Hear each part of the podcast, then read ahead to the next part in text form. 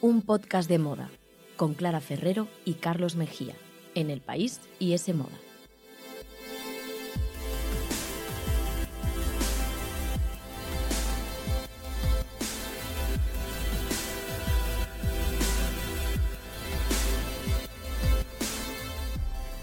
Hola, ¿qué tal? Bienvenidos a un podcast de moda. El podcast que escuchas mientras haces cosas importantes o no, tú sabrás, aquí te queremos igual. Nos podéis y debéis escuchar, como siempre, en iTunes, Google Podcast, la web de Semoda y en los podcasts del país. Y también en Instagram, arroba un podcast de moda.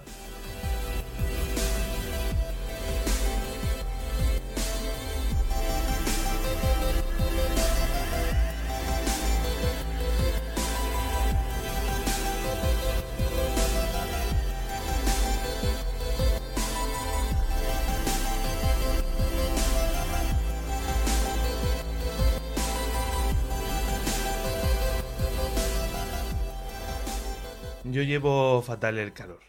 Es mi confesión de hoy, lo llevo fatal. Se me está haciendo ya largo el verano. Así que por eso me gusta hacer el podcast, porque me vengo aquí, me resguardo a la sombra, contigo, con los oyentes. Es un placer, es un placer. No sé si estamos ya cayendo en las conversaciones de ascensor con esto de empezar el programa hablando del tiempo, Carlos. Pero... No, vale, pues no sé. Pero yo te tengo que decir que aunque soy fan del verano, es una época que me gusta, es verdad que eh, genera cierta apatía, ¿no? Muchas veces. Precisamente el otro día lo hablaba con una amiga, ¿no? Que estamos este año además con esto de llevar la mascarilla y tal, pues como muy vagas, que oye, que nos ponemos un vestido cualquiera de mala manera o una camiseta y un pantalón así básico, unas sandalias y a correr, que no nos apetece pensar que estamos ahí como un poco inspiradas. Pero siempre estáis perfectas. No, no, no lo estamos, pero, pero por eso se nos ha ocurrido hoy Venga, hacer un programa dedicado un poco a cuáles son esas prendas básicas del verano, ese armario cápsula que vamos a crear hoy, pues para tener ideas a la hora de vestir, no complicarnos mucho y siempre acertados en todo momento y Me lugar. encanta, me encanta la idea porque además hace unos meses, no sé si te acuerdas, supongo que sí, porque co-presentas este podcast. Hicimos, Sí, estoy aquí un- presente, sí. Hicimos un episodio sobre las prendas básicas que todos deberíamos tener según distintas celebrities. ¿Te acuerdas? Me acuerdo, sí, que lo muy bien. contaba Alexa Chan, Caroline de Maigret, un poco, bueno, Eso todas y, las... y- y gustó muchísimo, así que, que espero que este también. Vamos a hacer un poquito de servicio público, claro que sí, y a facilitarnos la vida. Pero antes Pues sí. de eso, tenemos que recibir a un invitado que va a compartir hoy con todos los oyentes de, de este podcast la prenda más especial de su armario, como ya es tradición. Y por primera vez, además, es un hombre el que protagoniza esta sección, es la primera pero no la última, y bueno, es algo que celebramos, y es un diseñador español muy querido ya en este programa, ya hemos contado con él en más de una ocasión y hemos hablado de su trabajo, es Moisés Nieto, que además de tener su firma homónima, también está al frente de la marca masculina 2 Studio y es director de moda del IED de Madrid, o sea que bueno, tiene una agenda de lo más completita, pero hoy he hecho un hueco para pasarse por este programa. Mi prenda favorita, y es una prenda que heredé de mi hermana, es una camiseta de Hermès, falsa, que ella compró en su primer viaje a Nueva York eh, cuando era adolescente. Esto viene a ser en la final de los 80. Eh, lo compró en Chinatown y es una camiseta que era negra con un bordado de Hermès eh, en color dorado, en hilo de oro y actualmente es gris de tantos lavados y está bastante estropeada, pero para mí es una prenda súper especial que me recuerda a, a mi hermana, a mis inicios con el coqueteo con la moda y actualmente me la pongo siempre que, que puedo con cualquier pantalón vaquero. Eh, es la prenda que más, más cariño le tengo y para mí la más especial, aunque sea falsa. Pues mira, celebro que por fin haya un hombre en esta sección, ya no me siento tan solo, así que Moisés, muchísimas gracias por pasarte por aquí, siempre eres bienvenido y no olvidéis que, como siempre, os dejamos la foto de la prenda en Instagram, arroba un podcast de moda. Síguenos en Instagram, arroba un podcast de moda. Escúchanos en los podcasts del país, iTunes, Google Podcast y en la web de S Moda. Pues vamos ya, Carlos, si te parece, a empezar a montar ese armario de verano cápsula, ¿no? Del que hablábamos hace unos eh, minutos al principio del programa, porque oye, que no están las cosas para perder tiempo por las mañanas, bastante tenemos que hacer, bastante tenemos encima también este verano 2020, así que bueno, hay que simplificar y además, si te parece, he pensado en hacer un recorrido un poquito más especial. Genial. No decir la prenda y ya está, sino que además vamos a irnos un poco moviéndonos por el mundo, eh, seleccionando prendas con diferentes orígenes geográficos y así hacemos también un poco un viaje aunque estemos aquí metidos en el estudio. Tú ya sabes que yo me subo contigo al barco, al avión, hacemos autostop, lo que quieras. Y también a mí se me ocurre acompañarte en ese viaje estilístico alrededor del mundo con un toque cinematográfico también, hacer un viaje por la historia Sabía del yo cine. que te iba a gustar. Ya que parece que las escapadas al extranjero van a ser pocas o nulas, Mm. vamos a trasladarnos a otro lugar tirando de ficción. Además que moda y cine siempre han sido dos ingredientes pues que han mezclado muy bien. ¿Qué vamos a decir nosotros, no? Que de eso va esta movida. nosotros, aunque quizás no seamos el mejor ejemplo. Pero antes, eh, vamos a explicar, si te parece, qué es un armario cápsula, porque quiero empezar el programa con las ideas claras Vale. y no lo tengo del todo claro. Y seguro que tampoco soy el único que quiere hacerte esta pregunta. Sí, sí, vamos a empezar por el principio, ¿Qué es claro. un armario cápsula? Pues nada, es un concepto que hace simplemente referencia a los básicos, un poco lo que hablábamos, lo que hemos hablado tantas veces aquí, ¿no? De Vale. esas prendas salvavidas que nunca pasan de moda y que si las tenemos en el armario, pues bueno, vamos a tener como ahí un seguro de que vamos a ir bien siempre, ¿no? Ahora en 10 años y en Mm. 20. Es un poco lo mismo que hablar de, de esa lista que hicimos en su momento, pero esto además con la particularidad de que tienen que ser poquitas prendas. Y fíjate que encaja súper bien con Moisés Nieto porque él además en sus últimas colecciones está haciendo esto. Está haciendo armarios cápsulas con pocas prendas que luego según cómo las combines tienes looks para todos los días. Así que también ese guiño a nuestro invitado de hoy. Y bueno, hablando del armario cápsula tenemos que contar un- nada brevemente dos pinceladas de su historia. Es un término que fue creado por Susie Fo, que era propietaria de la tienda Wardrobe, muy popular en los años 70 en Londres, Mm. pero después fue la mitiquísima Donna Karan la que popularizó este concepto en los años 80, pues porque ella creó como el armario femenino perfecto para ir al trabajo, que constaba solo de siete prendas. Vamos, lo que viene siendo eh, comprar piezas clave, por así decirlo, Sí, y que sean fáciles de combinar y que te puedas poner o usar en diferentes ocasiones. sí. que es algo bueno que también siempre defendemos aquí y bueno ya que hablamos tanto de sostenibilidad pues también encaja en ese sentimiento no ese mandamiento de sostenibilidad Exacto, justo, justo. Eh, para Susifo, que era esta creadora, pues ella decía que ese armario perfecto tenía que tener dos pares de pantalones, un vestido o una falda, una chaqueta, un abrigo, un jersey de punto, Bueno. dos pares de zapatos y dos bolsos.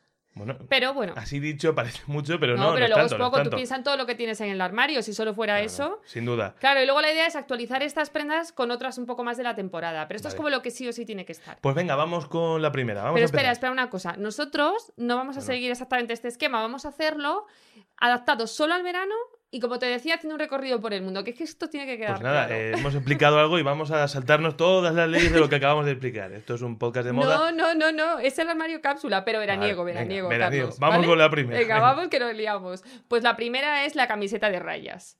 O sea, ¿dónde va a haber un verano sin camiseta marinera, un, por un favor? clásico Claro, además es unisex, así que esta la podemos apuntar para los armarios de ellos y de ellas.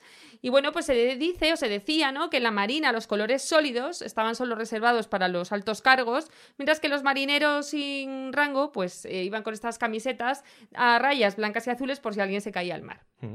Total, que aquí nos vamos a, vamos a hacer este primer viaje hacia la Riviera Francesa, porque allí Coco Chanel fue la encargada en los años 30 eh, de incorporar esas camisetas que veía los marineros al armario femenino, en los años 20 y 30, ¿no? Y ella misma en los años 30, de hecho, posó con una de estas camisetas marineras. Bueno, y es que me viene al pelo porque, claro, esas camisetas a mí me llevan, y seguro que a todos nuestros oyentes, a la Nouvelle Vague francesa. A películas como Jules et Jim, actrices como Brigitte Bardot, como Jean Moreau, como Jean Servec, los mejores años, los años Todo más- muy francés, Qué claro. bonito era todo en, en aquella época. Bueno, hay que decir que estas camisetas se convirtieron en un icono de la moda de, de Francia y bueno, la lucieron artistas como Andy Warhol, como Pablo Picasso y bueno, también, no sé si vas a comentarlo, pero con permiso de Chanel, que fue la pionera, Después, el gran embajador de las rayas fue Jean-Paul Gaultier.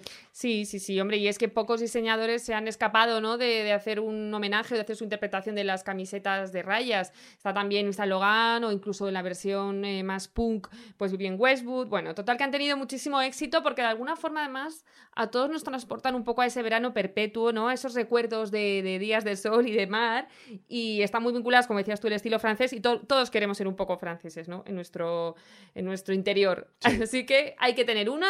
Yo ¿Y no, en pero qué sí. marca? Hombre, son muy estilosos los franceses, verdad, ¿no? Hay que reconocérselo. Entonces, ¿en qué marcas podemos encontrar buenas camisetas de rayas marineras? Pues, por ejemplo, en APC, que es francesa, por supuesto, y también en la estadounidense La Ligne, que es una marca dedicada todo, todo a rayas. Así que no son muy low cost que se diga, pero bueno, como esto se trata de hacer un armario un poco con vistas al futuro, yo creo que nos encajan bien. Oye, y si hacemos armario masculino, déjame recomendar también las de Alex Mill, que no están nada mal de precio y me uno a tu pasión por APC. Venga. También hay de hombre muy buenas. Desde luego, pues nada, nos vamos ya de la costa azul a la costa malfitana en Italia para hablar de los pantalones Capri. Oye, qué glamour, ¿eh? Qué glamour, Como hiciéramos de estamos- verdad, el dinero que nos Ay, iba a costar ojalá. esto. Pues sí, pero hijo, la producción no nos da para tanto. No nos da. ¿Te no imaginas y grabar cada trocito del programa ahí con el fondo de las olas de la costa malfitana? da. Esto en los 90, que había dinero. Es en la verdad. Hemos llegado tarde, ¿no? Que dicen, tarde, dicen todos. efectivamente. Bueno, el caso es que los pantalones Capri, que también son conocidos pues como pesqueros o como los típicos piratas, bueno, aquí la idea yo creo que es comprarlos en un tono liso y oye, los podemos incluso combinar con esos con esas camisetas de rayas de las que hablábamos. Y bueno, son unos pantalones que se pusieron de moda en esta isla italiana precisamente en los años 50 y en los 60. Aunque su gran momento de gloria fue cuando la modelo Gloria Satz los descubrió eh, precisamente durante su luna de miel en Capri y después los exportó a Estados Unidos. Pues mira, yo no quiero desmentirte, pero para mí el gran momento de, de la prenda fue cuando los llevó Audrey Hepburn. Hombre, Y también. ahora viajamos sí. a la ciudad eterna con vacaciones en Roma. Sí. El clásico con Gregory Peck. Y bueno, también si nos ponemos a repasar, pues ahí está Brigitte Bardot o Marilyn Monroe. Iconos que los vestían tanto en la gran pantalla como en su día a día. Con, ¿Te acuerdas? Aquellos pañuelos en la cabeza y, y manoletinas. A mí me hubiera encantado vivir en esa época, te lo tengo que decir. Pues mira, no sé si también te acuerdas que en una de tus series favoritas, eh, The Marvelous Mrs. Maisel, Sí, hombre. también las homenajean, ¿no? Con ese Claro. look de época que también es un tributo a esas actrices televisivas de, de la década de los 60 como Mary Taylor Moore. Pues muy Qué fan, muy fan también de, de esos looks de Merulus Mrs. Maisel. Y bueno, aquí no nos vamos a poner a decir mil marcas porque es que los hay en todas, y más ahora que se llevan también los vaqueros anchos, tipo culot, etcétera. O sea, el corte un poco por encima del tobillo es el, el corte ganador. Pero lo que sí, yo creo que la recomendación es o azul marino, o negro, o blanco. Bueno, estoy viendo ahora en el guion, que no tenía, no sé si tenía que haberlo leído, pero estoy viendo que lo próximo es el vestido ibicenco. Un clásico, sí señor. Hombre. Y además barriendo para casa. Hombre, es que no podía faltar, claro. Eh, porque además es una de las prendas estivales eh, por excelencia y más este verano, que ya en nuestro programa de tendencias veraniegas lo dijimos, que están las pasarelas plagaditas de vestidos blancos. Así que sin duda nos tenemos que venir a España y no podía faltar Ibiza en la lista. Lo que sí que tenemos que, que decir es que no vale cualquier vestido blanco. O sea, para que sea ibicenco, Claro. para empezar tiene que ser made in Ibiza. Eso es lo primero. Y luego, pues tiene que tener esos troquelados, esos encajes tan característicos con esas telas maravillosas, ¿no? Y bueno, pues se me ocurre hablar de la diseñadora Charo Ruiz, que es una de sus grandes embajadoras. Ella, bueno, es sevillana, pero se mudó a Ibiza hace muchísimos años y se quedó allí enamorada, perdida de la isla. Y muchísimas celebrities han lucido sus vestidos. Es ya como una institución. Así que si hablamos de, de vestidos ibicencos, hay que hablar de ella también. Pues mira, y si hablamos de, de Ibiza, tenemos que hablar de una serie que ha llegado muy recientemente a Netflix y que se basa, eh, es un thriller que se basa en, en la isla, se llama White Lines y es de los creadores de La Casa de Papel. No, no la he visto. Pero si te digo la verdad, cuando pienso en el estilo ibicenco, lo que me viene a la cabeza son esas fiestas ibicencas en pueblos de Ciudad Real, en las que precisamente eh, no estamos rodeados de agua y que conozco muy bien. Tampoco sé si los vestidos eran de Ibiza, pero vestíamos de blanco. Pero esto es en serio, hay fiestas ibicencas en Ciudad Real. Hay fiestas ibicencas en toda, Bueno, en toda España, España, eso en todo el mundo. Sí, Parecíamos sí. más los de la secta de The Leftovers, pero bueno, nosotros teníamos intención. Yo una vez fui, estoy pensando, estoy recordando, a una fiesta ibicenca de trabajo. No voy a decir la empresa, pero tenía Sí. que ir todos los empleados Ojo, vestidos de rollo ibicenco. Y la cosa acabó, se complicó demasiado, la Luego verdad. se mezclaba también con las fiestas de la espuma, nunca llegaban a. Es verdad, es verdad. Es que hemos mezclado muchos conceptos. Pero venga, ¿cuál es la siguiente parada? Porque me voy a pensar si sigo el recorrido o igual me acabo liando en Ibiza y me quedo. Tú eres muy de liarte. Con sí. David Guetta. Tú eres muy de liarte. Yo, por si acaso, me quedo en España para estar más o menos cerca, por si luego me quieres pillar, por si te lías y esas cosas. Y vamos a hablar de otra prenda que es un básico, sin duda, del verano, que son las alpargatas. Y bueno, aunque su origen es verdad que está como en el antiguo Egipto, pero sin duda España es el gran productor de alpargatas, ¿no? Son uno de nuestros calzados tradicionales. Ya los llevaban aquellos campesinos eh, en el siglo XIV de los Pirineos, en todo el Mm. territorio catalán, etcétera. Y hoy en día siguen siendo, pues eso, eh, un producto totalmente made in Spain. No podemos olvidar, además, hablar de Castañer, que fue la primera marca que creó las alpargatas de cuña para Yves Saint Laurent. También ha creado pues, para muchas marcas de lujo como Hermès, como Lanvin.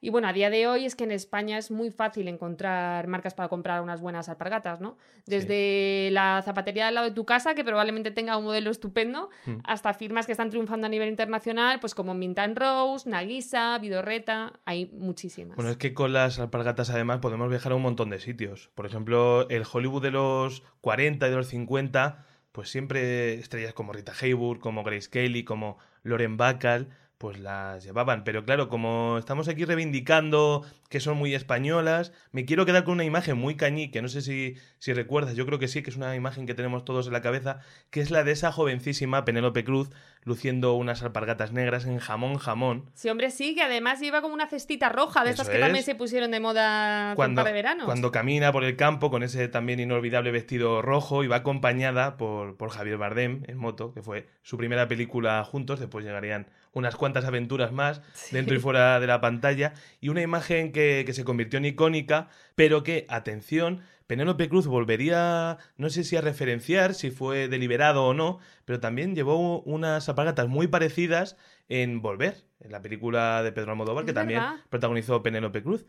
Pero claro, es normal también, ¿no? Porque es un calzado de. es un calzado muy de mujer española. Sí, Y es normal pero que es lo hayamos cierto visto que lo tanto. tengo en la cabeza y que son dos modelos negros con Sí, cuerdas, con un es. poquito de cuña, ¿no? O sea, que casi, sí, sí, sí, casi iguales. sí. Pues dos de las películas bien más visto, importantes ¿eh? Bien de visto Penélope Cruz. esto. Aquí me has dejado... mm, Volver es un clásico y, y Jamón Jamón de Vigas Luna también. Sin duda, sin duda, como también es otro clásico, las menorquinas. Bueno, claro, es que no has dicho nada de otro calzado muy veraniego y a mí me encantan las menorquinas, me declaro bastante fan porque, bueno, son unisex. Oye, y, me encuentro yo muy cómodo, me gusta. Me, suenan a verano. Sí, que tú además eh, tienes los pies muy delicados, ¿eh? Pero esto es un calzado que es verdad, como son de piel Bueno, y no tal, ¿no? Te va bien. No hay que contar cier- ciertas cosas ya, pero sí, sí. Bueno, verdad. si estamos en confianza. Esto ya estamos con nuestra familia virtual, ¿no? Eso es. Pues sí, mira, y además que hablando de menorquinas, este verano Oiso ha lanzado una colección eh, que mola porque lo ha hecho en colaboración con una marca que es menorquina y que las hace allí, que se llama precisamente Ría Menorca. Y son de piel y cuestan como 40 euros, o sea que es una buena compra cuando hablamos de este calzado. Oye, pues ya que tenemos cuatro piezas en el armario, vamos con, con la quinta, que si te parece voy a explicar yo. Venga, sí, hombre, Voy a tomar faltaría más, faltaría las más. riendas de este programa, como siempre, cuando quiero que, que suba el nivel. Y es que me parece muy necesario, eh, porque yo paso mucho calor en verano, aparte de que tengo los pies Que delicados. no cuentes cosas que- personales, ¿no? No dices que no. Para que la gente lo sepa. Eh, y para mí hay un imprescindible, que es el sombrero Panamá. Pero te lo pones porque yo te veía más con gorra o algo así. A mí me encanta ver a hombres llevando el sombrero Panamá. Ah, te encanta. Y, y te acuerdas que te comenté lo de la Sir Jordan hace algunos programas que las Sí. quería? Pues este verano va a ser el verano del sombrero Panamá de Carlos. O sea, Panamá y es Jordan son tus Eso es, deseos. va a ser una mezcla complicada, Sí, pero bueno, sí, desde eso ya se solucionará. que fíjate que lo llamamos sombrero Panamá, pero que se inventó en Ecuador. Anda. Pero, ¿por qué se llama así? Porque se puso de moda durante la construcción del Canal de Panamá, justo después de que el presidente de Estados Unidos, Theodore Roosevelt, acudiese con él a ver las obras. Fíjate. Mira, esto no lo sabía yo, la verdad. Bueno, y hay que decir, si hablamos de cine, que es el accesorio oficial del gran galán de- del Hollywood clásico. Tengo aquí una lista tremenda de, de películas que, Bueno, que hay que resume ver. un poco, Pues mira, Robert Redford en El Gran Gatsby, no se puede estar más guapo. No. Gregory Peck en Matar a un ruiseñor. Clark Gable en Lo que el viento se llevó. Sean Connery en El hombre que pudo reinar. Peter O'Toole en El último emperador. Mm, La lista es enorme y es que, claro, Aquí nuestro avión se topa ya con las grandes obras maestras del cine y ya no se puede hablar mucho más. Ya está, ya lo has dicho todo. Ya tenemos esas imágenes evocadoras en la cabeza. Yo fíjate que soy más como de sombrero de pescador o de gorra, que se llevan mucho también este año, pero solo por el hecho de que se pliega y que luego lo puedo guardar en el bolso o tal cuando me canso. Pero mira, me has animado y este año me voy a comprar así como un pamelón de diva de, los de Hollywood, que me apetece Bueno, a mí ese Te, rollo. te lo puedes comprar a juego con el capazo de paja o la cesta de mimbre, que intuyo que vas a hablar de ella eh, con la de veces que hemos repetido aquí, que sigue de moda este verano, más allá de, de las playas. Intuyes bien, sobre todo porque no paras de cogerme el guion hoy, me estás poniendo un poco nerviosa, Que pero yo, sí. Yo creo que ya había que pasar también un poco de este tema. ¿De la cesta? Hmm. ¿Ya te cansa? Yo creo que ya la hemos visto demasiado. Claro, es que, a ver, los capazos pues son también una prenda, vamos, indisociable del verano, pero es cierto que eso de llevarla ya todo el rato por la calle también y en formato de cesta, que parece que vamos al mercado y tal, igual ya nos estamos repitiendo un poquito más que el ajo. Pero bueno, aquí vamos a contar una anécdota, volvemos a Francia, porque Jane Birkin es la gran culpable de esas cestas que estamos viendo pulular por todas partes, porque ella no se quitaba ese bolso en los años 70 y los 80. Y de hecho hay una anécdota, como decía, bastante curiosa, y es que en un vuelo en el que ella eh, viajaba de París a Londres, estaba intentando colocar su cesta en el compartimento de arriba de los aviones, ¿no? Sí. El equipaje, Sí, y se le cayó, y se cayeron todas las pertenencias por el suelo, porque claro, eso no tenía ni cremallera ni nada. madre mía. Con tan buena suerte que allí en ese mismo avión viajaba el que por entonces era el presidente de Y le dijo, oye Jane, no te preocupes que te voy a hacer un bolso para ti con tu apellido, eh, va a ser el Birkin de Hermès, lo va a petar, va a revalorizarse muchísimo con el tiempo pero y por- ni cesta ni nada. ¿Por qué esas cosas nunca nos pasan a nosotros? Pues porque no eres Jane Birkin, Carlos. Oye, pero espero que no metas el Birkin en, en nuestro armario cápsula porque se nos va de presupuesto no, totalmente. no, no. Yo no, decía, no. pues eso, pues el sombrero y tal. No, estaría bien tenerlo, oye, porque dicen además los estudios que... Estaría genial, ya te digo. Claro, claro, dicen que es mejor comprarte un Birkin que invertir en bolsa o en oro, porque se Claro. revaloriza más con el tiempo. Bueno, O sea que sin duda estaría muy bien, pero no, no, vamos a dejarlo en la cesta de paja de 24,95 porque si no, no nos va a dar para más. Eh, pero bueno, nada, ya vamos con la última prenda de la lista, que la verdad es que, oye, se me está pasando esta lista muy rápido, creo que teníamos que haber incluido más prendas, pero nada, es el bikini. El bikini que sin duda Venga, el bikini. mm, es una prenda, vamos, mm, clásica del verano porque además es necesaria, o sea que no hay, no hay, no hay más. Y bueno, lo cierto es que el bikini se inventó después de la Segunda Guerra Mundial. Porque aunque a principios ya del siglo pasado había algunos eh, modelos mm, similares para bañarse y demás, el invento como tal llegó cuando un ingeniero francés, Louis Reard, lo creó en 1946, pues presentándolo además pocos días después de que Estados Unidos detonara por primera vez una bomba nuclear en el atolón Bikini. De ahí su nombre, Joder. todo encaja. Yo creo que él lo mía. eligió porque dijo, esto es tan explosivo como una bomba, va a serlo, joder. entonces le vamos a poner bikini. Y efectivamente... Los límites del humor, ¿eh? Sí, sí, sí. Pues fue explosivo total porque de hecho lo prohibieron, eh, creó una revolución increíble y la primera modelo que lo lució no era una modelo como tal porque ninguna se atrevió. Tuvieron que coger a una stripper eh, francesa parisina que fue la única que se atrevió a ponerse esa prenda. Bueno, de hecho se, se prohibía en muchas playas también, ¿no? Sí, sí, sí. De hecho, después de que en Miss Mundo salieran un montón de candidatas con ese bikini puesto, Sí.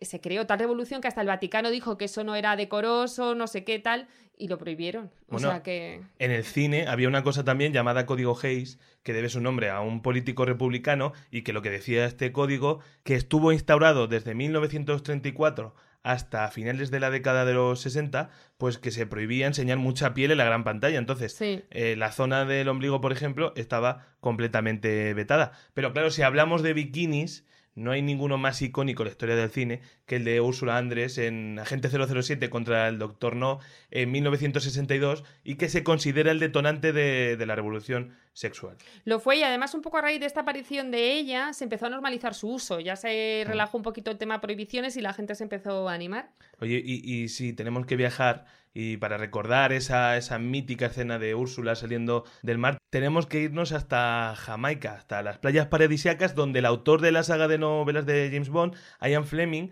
que se enamoró de la zona, pues se compró allí una mansión y se puso a escribir eh, las novelas de, de James Bond, como digo, pues desde su propia villa. Hombre, es que así te inspiras mejor. Claro, así puedes escribir esas escenas. Y esa casa de, de Ian Fleming es ahora un resort de lujo, por si alguien se, se anima a emular a los Andres y a los Sean Connery de turno. Pero eso, que, que hasta 1968 nada de ombligos, nada de transparencias y cero bikinis.